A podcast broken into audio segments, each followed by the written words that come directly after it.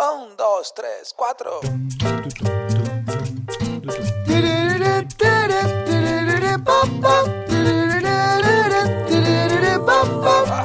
Neurona financiera, financiera, financiera, financiera.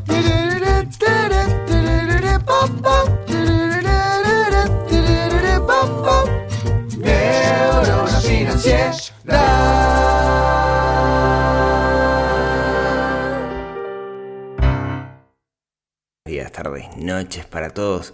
Bienvenidos a un nuevo episodio del podcast de Neurona Financiera. Mi nombre es Rodrigo Álvarez, soy el creador de neuronafinanciera.com, que arrancó como un blog donde hablaba de finanzas personales y ahora se degeneró en un montón de cosas, incluido este podcast. Si estás acá es porque seguramente quieras mejorar tu vida financiera y justamente eso es de lo que hablamos. Hablamos de cómo tomar el control de las riendas, cómo diseñar nuestra propia vida y no ser víctima de las circunstancias. Hoy quiero tocar un tema, antes lo hacía y hace mucho tiempo que no lo hago, pero las circunstancias me obligan a que lo tenga que hacer. Y es que yo a diario recibo un conjunto de preguntas, un número bastante elevado de preguntas que intento responder uno a uno. Muchas por Instagram, otras por Facebook, otras por el mail. Eh, y me han, este mes fue un mes entreveradito y me han quedado unas cuantas para atrás. Entonces, como hay algunas que son bastante genéricas y que aplican a varias personas y que me parece que tienen una enseñanza para todos, las traje para el podcast nuevamente. Yo antes hacía esto una vez por mes, hacía una, un podcast de, respuestas. O, eh, después dejé de hacerlo porque alguien me dijo que me hacía demasiado autobombo, y bueno, vamos a volver porque me parece que aporta, que aporta valor, ¿sí? Entonces tengo algunas preguntas que me han llegado. Las voy a resumir un poquito para no hacerlas largas, para, para, para trabajar un poco entre todos la, la respuesta. La primera es de Jorge, ¿no? Jorge me dice, te escribo porque afortunadamente tengo trabajo, pero por estos días se me ocurrió un negocio, algo que genere ingresos pasivos, crear un software para la industria en la que trabajo. Estoy seguro de que sería un hit y tengo cotizaciones para el desarrollo, pero no cuento con efectivo y financieramente no he sido muy organizado, entonces estoy bloqueado para un crédito o algo similar. ¿Puedes darme alguna idea para que el proyecto no quede solo en papel? Ya he acudido con mis familiares cercanos por un préstamo, pero no es tan fácil las cosas. Bueno, Jorge, tengo muchas cosas para decirte acá, muchísimas. La primera es eh, te voy a hablar, digamos, de la visión del mundo de la tecnología, que es el mundo en el que estoy metido y escucho cosas como la que vos estás contando todos los días, Eh, y, la segunda desde el punto de vista de las finanzas personales. Vamos a arrancar con el mundo, con la de la tecnología. Esto que voy a decir es, es polémico. Las ideas no valen nada. Las ideas no valen nada, lo que vale es la implementación. Ideas hay por todos lados. Mírate cualquier programa de emprendedores del mundo y vas a encontrar un montón de ideas que aplican perfectamente para nuestra industria, para nuestro país. Ahora, la idea no es nada, lo importante es la implementación. ¿sí? Entonces, sabe que por más que tengas la idea, si no logras implementarla, no sirve para nada. Y disculpen lo, lo- lo fuerte del tema, pero es así. Las ideas no valen nada. Por eso yo soy súper abierto con todas las ideas. Cuando viene un emprendedor y me dice, tengo una idea, pero no le quiero contar a nadie porque tengo miedo que me la roben, yo me mato de la risa. Porque las ideas no valen nada, lo que vale es la implementación. Puedes tener las mejores ideas del mundo, que no, si no las sabes implementar estás en el horno. Dicho esto, sí, dicho esto. Siempre que quieras emprender, siempre que quieras tirarte al agua en un emprendimiento, es bueno tener un colchón financiero. ¿Te quieres tirar al agua o no? Necesitas un respaldo financiero para hacerlo. Si vos decís que no has sido bueno financieramente y no puedes acceder a un crédito para esto, primero, eh, yo arrancaría por esa parte. Yo arrancaría por sanear mis finanzas y tener una buena conducta. Porque si no, después cuando emprendas te va a pasar lo mismo, digamos. Te va a comer del día a día y vas a cometer errores financieros. ¿sí? Y dicho todo esto, lo que vos necesitas en este momento, al parecer sería un socio tecnológico. Alguien que domine la tecnología, que pueda hacer esta aplicación, que le vendas la idea de que sería un hit, ¿sí? Y que eh, quiera ser socio contigo a cambio de que vos pongas la idea y seguramente algo más y él ponga la implementación. Y eso lo buscas donde hay programadores. Tendrías que ir a un lugar donde haya programadores e intentar convencerlos. Tened cuidado porque esta idea de que hacer una aplicación que una, aplicación que va a ser un hit, mira que es difícil. Hay un capítulo de Big Theory sobre eso que es muy bueno. En un momento todo el mundo se quería hacer rico haciendo aplicaciones. Y en realidad no alcanza tampoco a hacer la aplicación. Tenés que, de alguna manera, poner un contexto de marketing para llegar a muchísimas personas y que esas, esas personas te compren la aplicación. yo puedo hacer la mejor aplicación del mundo, que si no pongo carteles en todos lados, nadie me la va a bajar.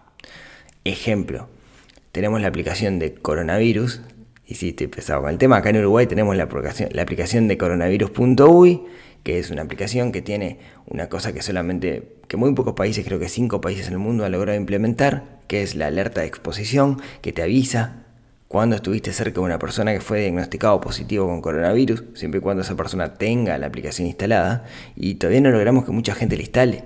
Y es lo que va a hacer que nos pasemos a una siguiente grado de pandemia. Así que de nuevo paso el chivo, por favor, instálenselo. Pero ahora, esa aplicación, que el presidente sale hablando de ella todos los días, no logramos que la gente la instale y que la, que la use, eh, ¿qué va a hacer que tu aplicación, que sea un hit, logres, logres venderla?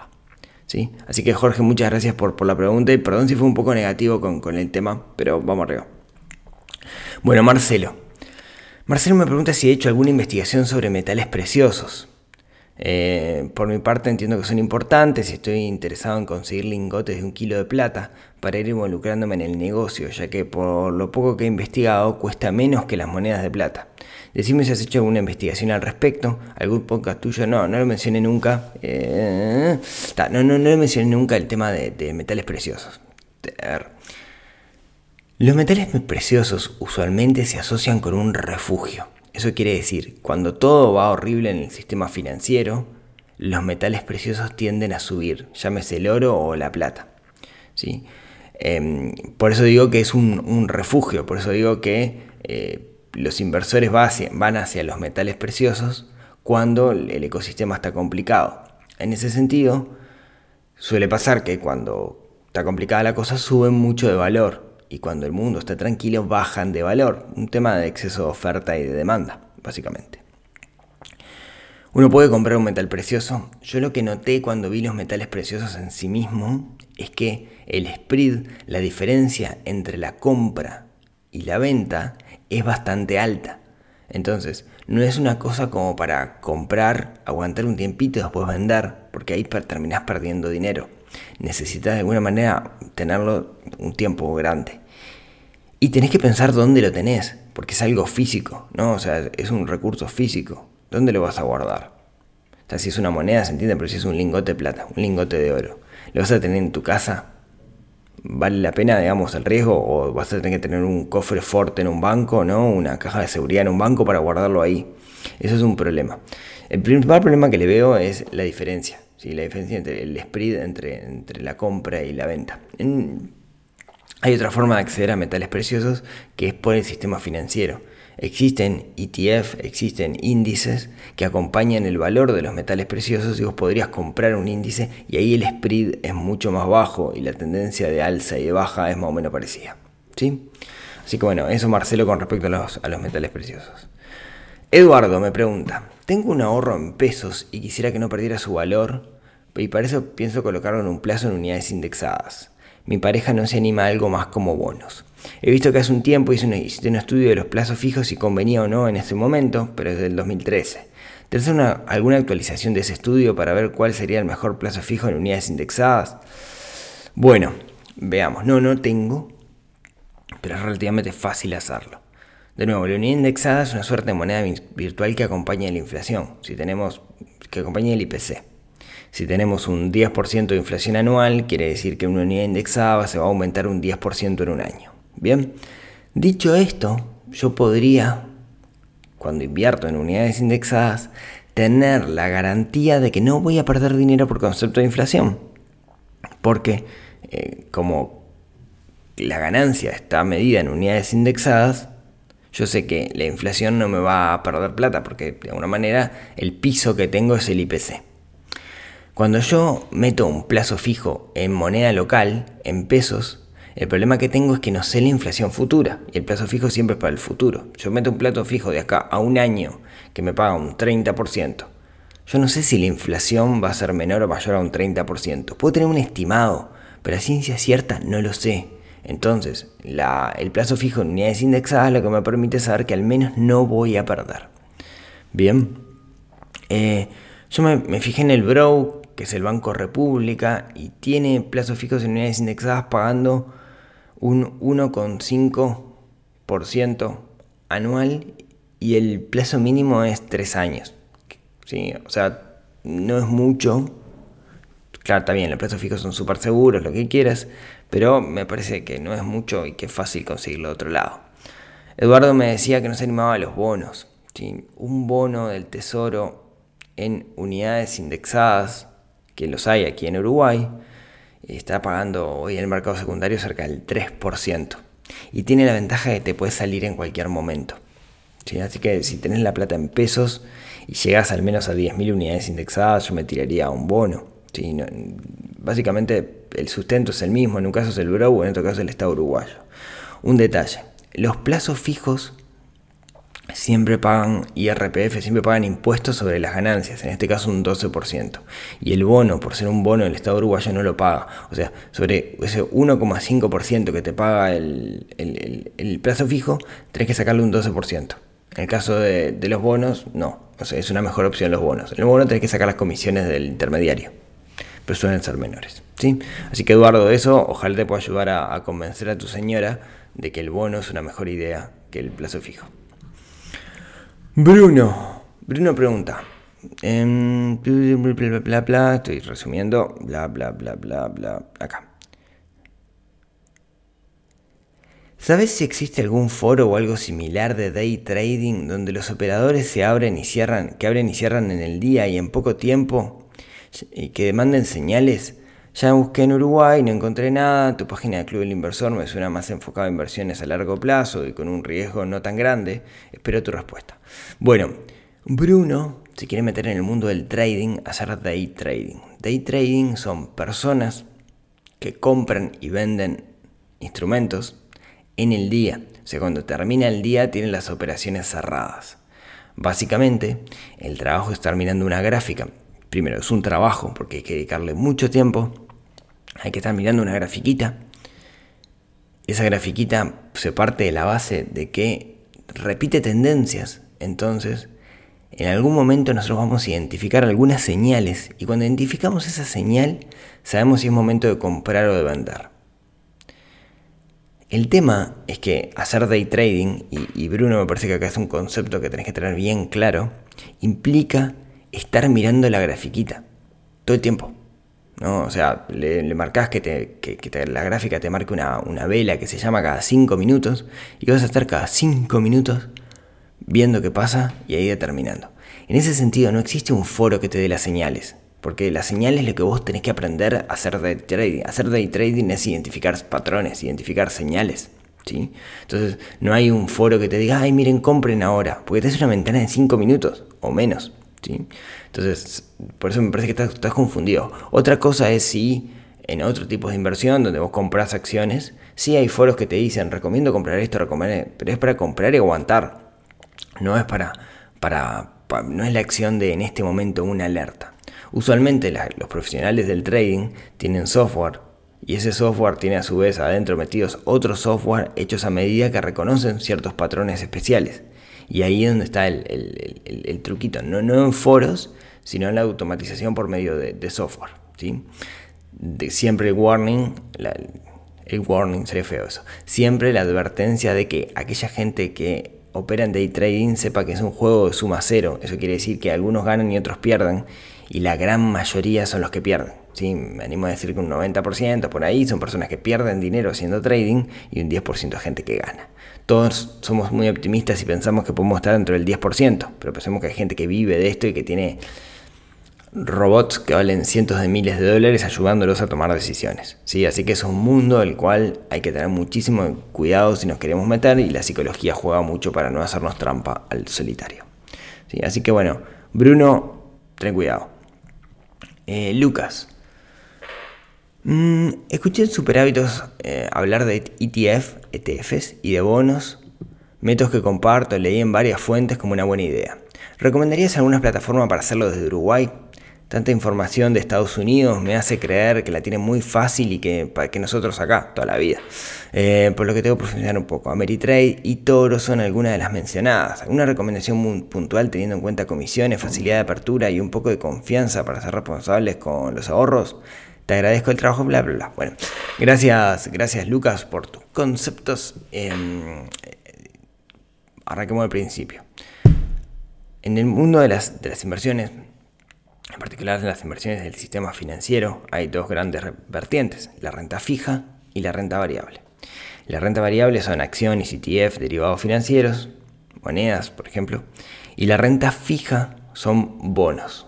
¿sí? Los bonos son un préstamo que da un, un país, ¿sí?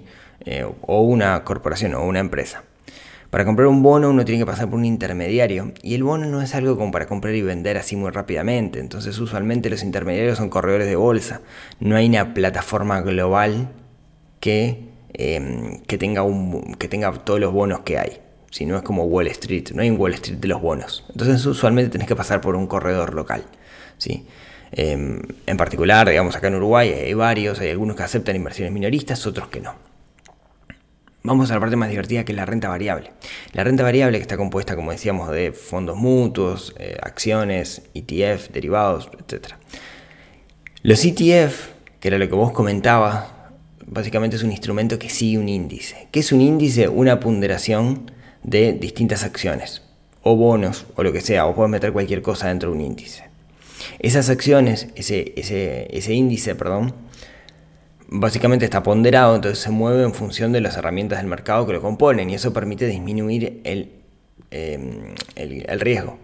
Porque no dependes de una sola acción, sino que dependes de varias, o de, un instrumento, sino de varios instrumentos. Se tiene que hacer pelota todo para, para, para básicamente tiene que hacer pelota todo para que, que tu ETF cambie, ¿no? O sea, baje, para que todo lo que tiene ETF Dicho esto, hace poco se hicieron pelota todos los ETFs porque toda la bolsa se hizo pelota. Uno muy famoso es el SPY 500 o el Standard Poor's, que son las 500 empresas más grandes de Estados Unidos ponderadas, que tienen un crecimiento histórico cercano al 7% anual, y es lo que mide el crecimiento del mercado de alguna forma. ¿Cómo puedo comprarlo? Bueno, tenés dos formas, básicamente. Una es, te abrís una cuenta en un broker norteamericano. En particular, Ameritrade es uno que utiliza mucha gente porque hoy Ameritrade tiene el trade cero. O sea, no te cobra dinero por, el, por, por operar. Pero tiene la contra de que tenés que mandar el dinero a Estados Unidos, te que abrir una cuenta, que es un proceso tedioso, no complicado, pero tedioso. Busca en YouTube, hay varios videos que dicen cómo abrir una cuenta en Ameritrade y girar la plata, con el costo que eso implica. O sea, es el costo de girar la plata a Estados Unidos, que dependiendo de tu banco puede ser más o menos. Pero el trade te vale cero.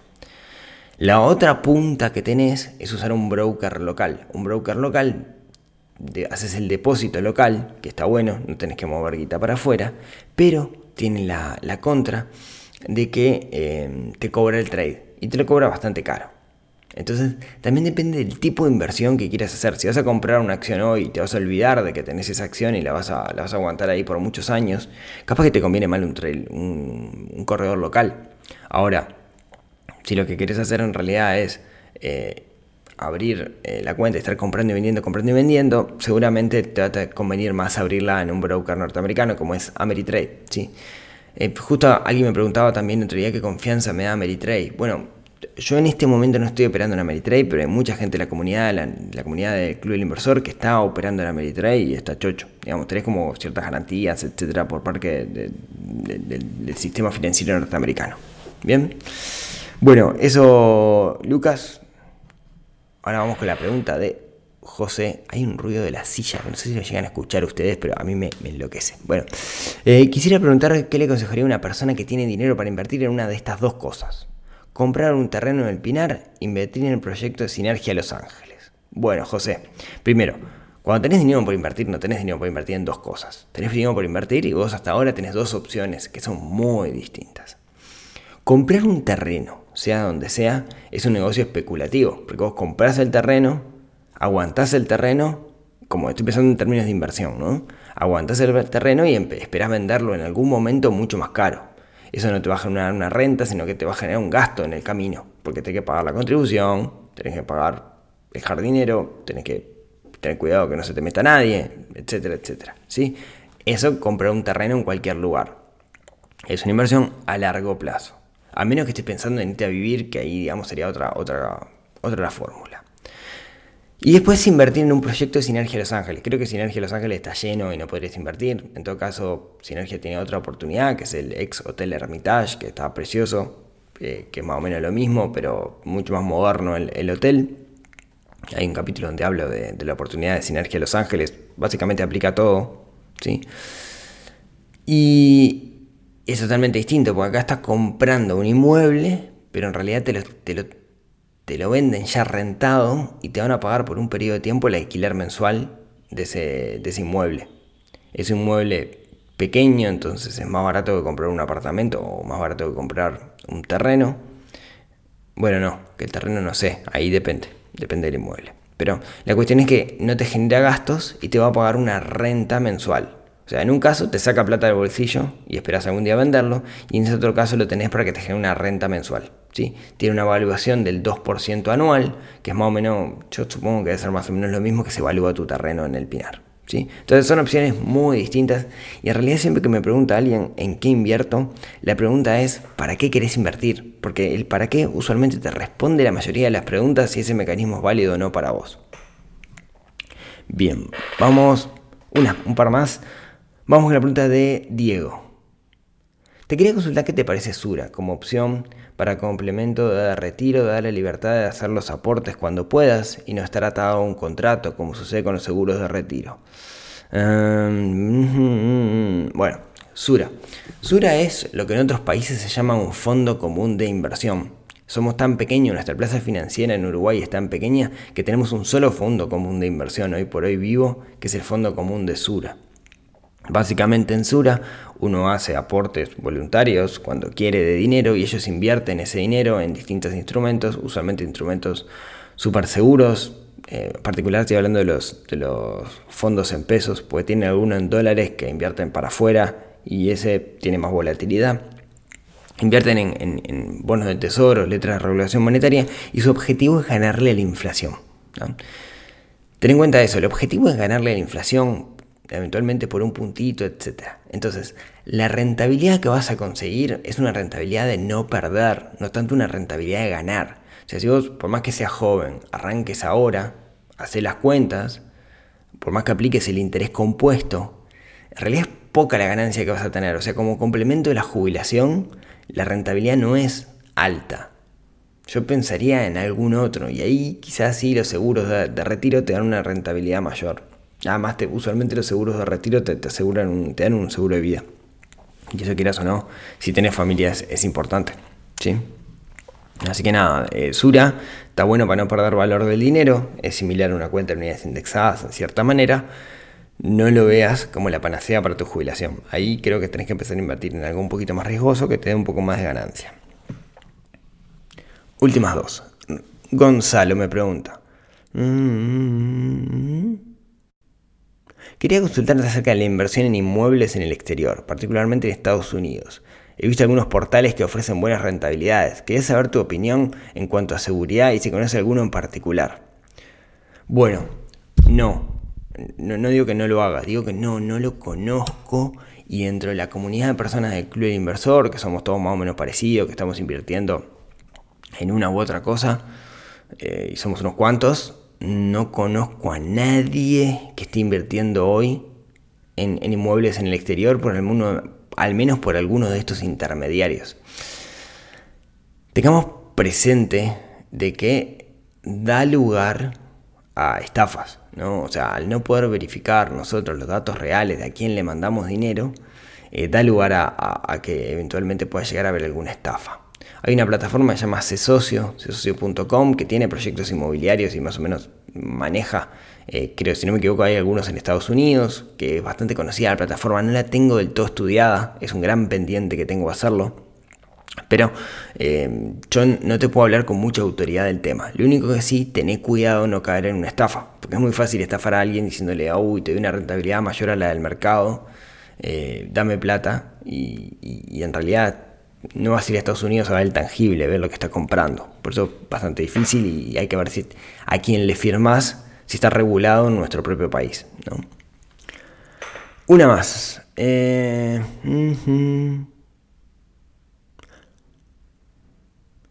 Hola Maxi. Hola Rodrigo, antes que nada agradecerte. Por otro lado, escucho que un tema recurrente en varios de tus podcasts son los alimentos procesados un tema que me comenzó a interesar y que no recuerdo que haya desarrollado en algún podcast.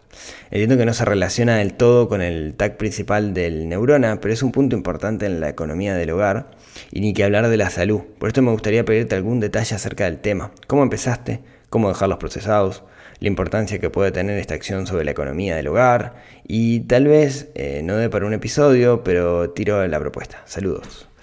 Bueno, eh, Maxi, gracias primero por, la pregunta. Eh, hay un episodio, no me acuerdo el número, en el que estuve, mm, fue, fue uno a uno con mi amigo Miguel Casares. Miguel Casares es un nutricionista que lo pueden seguir en, Instagram, en arroba Miguel Casares, que está en una, así como yo estoy en una, en una cruzada en contra, o a favor, mejor dicho, de tomar control de nuestra situación financiera, él está en una cruzada en contra de los ultraprocesados. Primero, yo me fui metiendo a poco en esto Siempre el tema salud fue un tema que me, interesó, intenté comer lo mejor posible, pasé por vegetarianismo, no me adapté, eh, en dos ocasiones, si no me equivoco, eh, fui probando varias cosas y hoy por hoy me siento súper cómodo con la forma de alimentarnos que tenemos, en la cual no evitamos los alimentos procesados, evitamos los ultraprocesados, que no es lo mismo, ¿no? Hay una definición, hay un, un español, que tengo el libro por ahí y no me acuerdo el nombre ahora, pero hay un español que es como uno de los referentes de de los, de los alimentos ultraprocesados, o sea, anti-ultraprocesados, ¿no? que él dice que tenés eh, los bien procesados y los ultraprocesados. Por ejemplo, la leche es un alimento procesado, de hecho, no podríamos consumir la leche si no estuviera procesado porque seguramente nos agarraríamos alguna enfermedad, pero es un bien, procesado. Ahora, los ultraprocesados son alimentos que cuando lees los ingredientes tienen muchas cosas. si quieren, el ejemplo típico es galletitas Oreo, los cuales claramente no auspician este programa. ¿no? Que vos ves la, la fórmula, los ingredientes y parece más una fórmula química que algo. ¿Cuál es la clave con esto? La clave es cocinar. Cuando vos cocinás, vas a las bases, vas a, los alimentos más básicos que hay y puedes regular y sacar esas cosas. Por eso yo construyo mi propio pan. Hablamos de la palentera el otro día y cuando abro el pan le pongo harina integral para que tenga un índice más alto de fibra. Por eso en casa se come mucha fruta y se cocina. rara vez eh, mm, pedimos delivery y de hecho comer afuera es una cosa súper rara para, nosotros porque nos sentimos incómodos con la mayoría de las cartas, ¿sí? porque nos acostumbramos a una forma de, alimentarnos. Eh, en términos de salud, eso creo que nos ha ayudado muchísimo. Eh, supongo, digamos, ¿no? No, tenemos grandes, grandes problemas de, salud, ni de sobrepeso, ni nada en casa. Eh, nos sentimos con bastante energía, que tenemos jornadas bastante largas y creo que los beneficios son muchos. y, bueno, y el ahorro también es, importante, ¿no? Em, e, es un error pensar que, uno eh, termina ahorrando si gasta, no sé, bolazo, ¿no? Eh, hay cosas que son, vos ves en el supermercado, que las ves súper económicas, pero lees los ingredientes y te querés matar. O es la fecha de vencimiento y vence dentro de 10 años. Y decís, ¿cómo esto puede vencer dentro de 10 años si es comida, digamos, no? Eh, claramente está cargado de, cosas adentro. Entonces, por un lado hay un ahorro importante en salud en el largo plazo, capaz que no lo ves en el corto plazo, lo ves en el largo plazo. Y también pero hay un ahorro importante en salud en el corto plazo, en, temas de, eh, es? de, hipertensión y, obesidad, ¿no? que, afecta el día a día y te afecta la, calidad de vida. Eh, la pasada leía a alguien que decía que por primera vez en la historia de la humanidad, aquellos que no tienen dinero, o sea, las clases bajas, digamos, terminan comprando esos alimentos que básicamente te, hacen engordar y terminás siendo em, terminan siendo besos, ¿no? Entonces, por primera vez en la historia de la humanidad tiene sobrepeso la gente de menos recursos. Siempre fue al revés, ¿no? Siempre fue los ricos eran los gordos y los pobres eran los flacos. Y, hoy se, está dando vuelta un poco la, tortilla, pero no por, por, los alimentos, por la calidad de los alimentos, sino por el exceso de alimentos. Es un tema que me apasiona, es re interesante, no soy un experto en, la materia, Miguel, que es el experto y, sabe mucho de esto y tenemos grandes discusiones y dos por tres les mando etiquetas para que me diga si puedo comprar eso o no. Eh, es un crack, Miguel, síganlo. Eh, debería tener millones de seguidores porque lo que hace es buenísimo, así que nada, sigan a Miguel Casares en, Instagram. Y, y, también esto de lo que te hace es marginarte un poco, ¿no? O sea, la realidad es, y cito aquel episodio de sentirse un bicho raro, eh, te hace sentir un poco un bicho raro porque cambias tus hábitos alimenticios eh, y, de alguna manera este, no es la norma, ¿no? Y tal. Pero bueno, ser un bicho raro no quiere decir algo malo, sino siempre quiere decir salirse de la norma y a veces hay que salirse de la norma. ¿Y cómo me puse a hablar y se me fue esto, che? Bueno, eh, tengo miles de preguntas más, pero voy a, voy a dejar por acá. Si tienen alguna duda, saben que me pueden eh, escribir en neuronafinanciera.com. Hay un formulario de contacto por ahí. Ahí me, escriben. Eh, y quizás si les gustó este episodio, díganme y vuelvo a hacer un episodio de preguntas y respuestas así como este, que tiene cierto dinamismo. Me, gusta hacerlos, pero no sé si les gusta a ustedes. Así que cuéntenme si, lo, si lo sigo haciendo. Así que por acá dejamos este episodio. Muchas gracias por acompañarme en esta jornada. Y si tienen ganas, nos vemos, nos hablamos, nos escuchamos el próximo miércoles en otro episodio que ayude a desarrollar nuestra neurona financiera que tenemos un poquito dormida ahí adentro de nuestra cabeza. Hasta la próxima. Chau, chau.